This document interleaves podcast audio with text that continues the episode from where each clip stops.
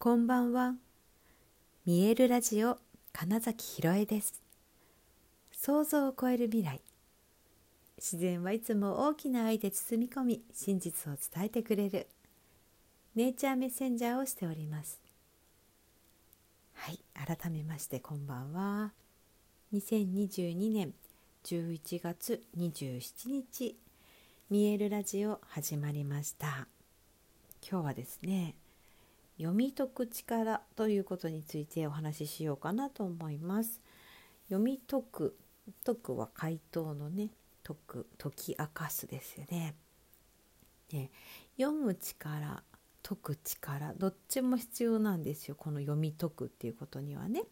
で読むっていうことは察知するとか察するとか感じるっていうことも含まれると思います。で解く方は、まあ、本当そのままで分析するとか回答答えを見つけるとか、まあ、そういう意味合いですよね。でこれ実はすごくコミュニケーションに必要なことだし、まあ、そもそもうんとなんだろうな日本語今私は日本語で喋ってますし、まあ、おそらく多くのこれを聞いてくださってる方は主に日本語でえー、コミュニケーションする人たちだと思うんですよメインが。もちろんあの外国語を使う方もいらっしゃるけれども、うん、基本的には日本語を使う人が多いと思ってお話しするんですが、まあ、その場合においてまず国語力って必要じゃないですか読み解くためには。もしここに、うんと、国語のね問題があってこの文章を要約せよって書いてあるのに例えばね要約ってどういうことかなみたいに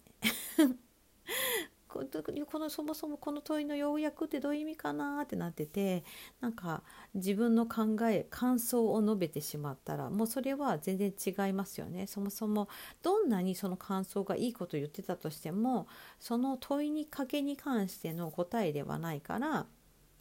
まあ、点数はもらえないわけです。でこれは、まあ、すっごいシンプルな国語の問題の例えですけれども結構これをなんだろうな会話でやっちゃう人いるなっていうことと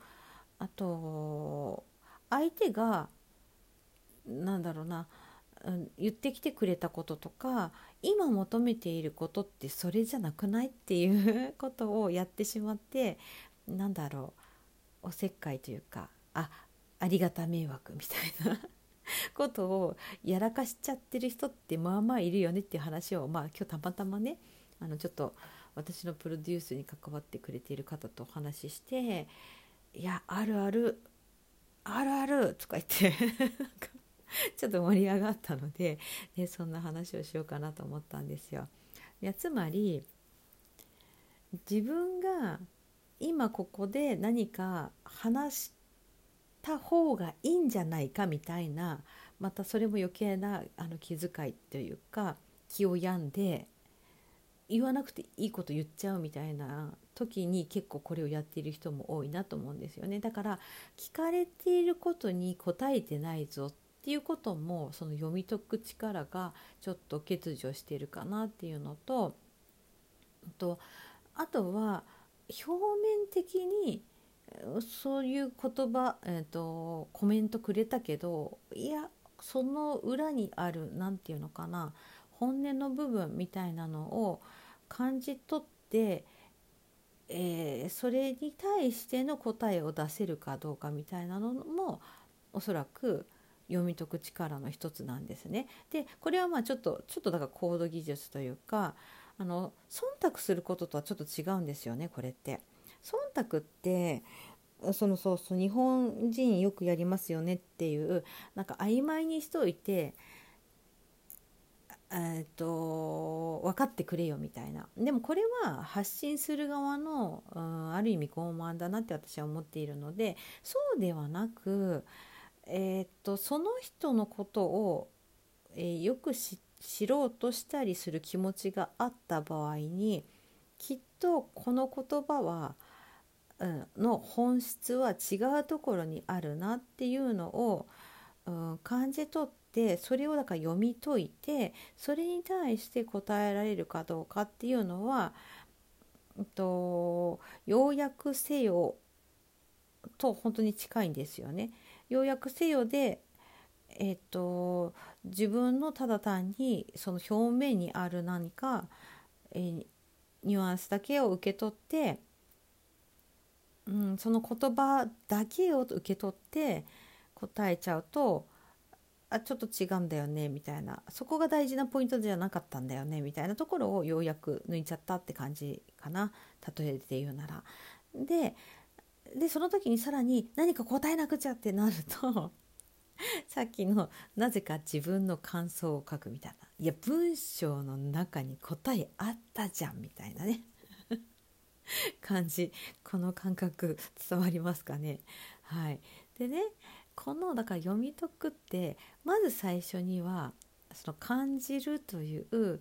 えキャッチする能力っていうのが実はすごく大事になります。だから相手のことをよく見るとかよく聞くとかその観察するという力がまずないとできないこと。でかつその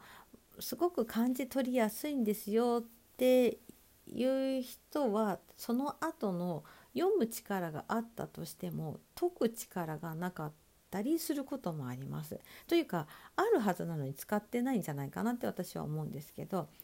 ただ単に感じ取っただけで例えばうんとさっきの表面的になんか例えばコメントくださいました。でもこの人の裏に何かあるなってもし感じたとします。でもなんか裏があるから嫌だなってなっちゃうとか。あのだったらなんかなんだろう何も言わないとこうみたいなことではなくてあくまでも何かを伝えてくれたならやっぱそこには何かリアクションは必要だったりしますよね。だからその時に読むだけをやってしまうと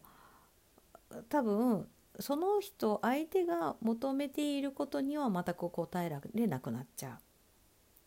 う。うん、例えばだからさっきの国語にもう一回戻りますけどこの文章を要約せよって言われた時に「えこれってもしかして引っ掛け問題?」みたいな「えだったらここは答えないでおいてえっと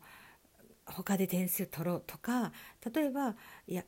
それこそ引っ掛け問題って思ったからこそ要約じゃないことしちゃうみたいなね。あの続きの文章を書いちゃうみたいな。なんか全然そうじゃないんだよっていうね風になっちゃうんですよ。読むだけにしちゃうと。でもその解くという方ををするにはやっぱ分析とか、えっと、それ、えっと、そのうんととうんと答えるためにも感じたこととか考えていることをどれだけ、えー、相手に伝わる言葉に変換できるか言語化できるかっていうところもポイントででその時にはやっぱり、えーとね、たくさんの知識とか経験とかどれだけいろんな人と話したかとか、うん、自分のただ単にこの何十年か生きてきただけじゃない人の力をどれだけ自分の中に取り入れてるかっていうのがすごくポイントで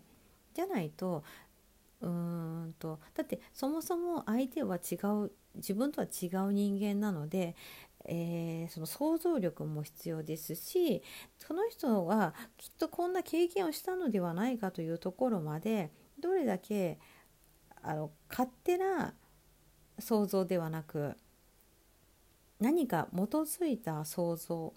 をするためにもやはりそれだけ、えーと、モデルケースを知っていることだったりね、うん、っていうことが多分大事だしそこで、えー、伝わる言葉ちゃんとしたその言語というものに変換して、えー、渡せることによって相手はそこまで分かってくれる人なんだって言って一気にこう信頼関係が結べたりもするんですよ。だから今のその自分しか分からない言葉とかうーんその人に伝わらないもので答えるっていうのは要約せよなのになぜかあのひよこの絵描いちゃったみたいなぐらいちょっとおかしなことになるわけですよ。だからね なんだその例えって今自分の中でツッコミがあったのでちょっとね 笑っちゃいましたけど、はい。ままあっていうかそのくらいあの実はすごくその読み解く力っていうのが大事で相手がどれだけのことをやってくれてるかっていうことに関してあの相手が何を求めているのか今本当に困っていることは何なのか本当に伝えようとしてくれていることは何なのかっていうことに対してこの読み解く能力ってすごくだから人間力として必要なことで結構だから演劇俳優をやっているとこれ結構自然に身についてたりもするしかつ逆に言うとこれがちゃんとできてない、えー、俳優は多分なんか変な俳優さんうまくないなとかだったりするし、